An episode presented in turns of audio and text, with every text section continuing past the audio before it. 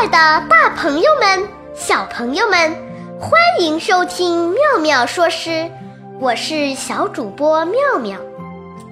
《夜宿山寺》是唐代大诗人李白的作品，诗人用夸张的手法描绘了寺庙楼宇的高耸，仿佛人站在楼顶就可以摘到天上的星星。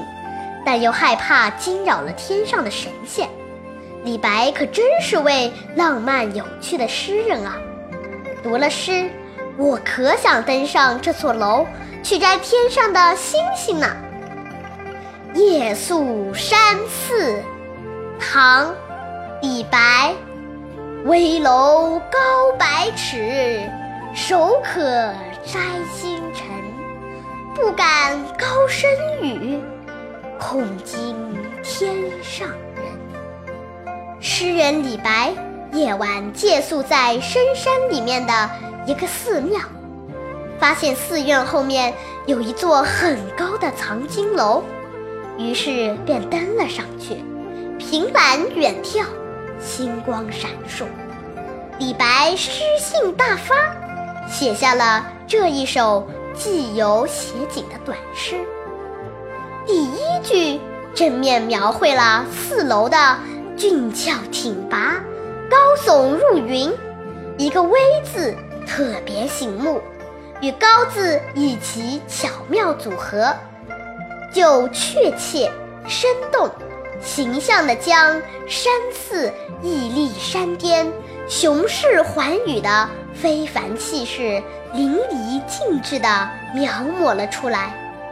第二句以极其夸张的手法来烘托山寺之高耸云霄，将我们的视线引向星汉灿烂的星空，非但没有“高处不胜寒”的感慨，反给人空旷的感觉，以星空的美丽引起了人们对高耸入云的危楼的向往。三。两句不敢，写出了作者叶灵危楼时的心理状态。从诗人不敢与生怕的心理中，读者完全可以想象到山寺与天上人的相距之近，这样山寺之高也就不言自明了。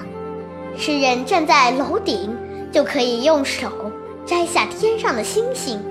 在这儿都不敢大声说话，唯恐惊动了天上的仙人。这首诗语言自然朴素，却形象逼真，没有一个生僻字，却字字惊人，真是平字见奇的绝世佳作。诗人借助大胆想象，渲染山寺之奇高。把山寺的高耸和夜晚的恐惧写得很逼真，从而将一座几乎不可想象的雄伟建筑展现在读者面前，给人身临其境的感觉。摘星辰，惊天人，这些仿佛是同志的想法，被诗人信手拈来，用于诗中。让人顿感情趣盎然，有返璞归真之妙。诗寥寥数笔，就酣畅淋漓地表现出了人在高处的愉悦、豪放、可爱、率直。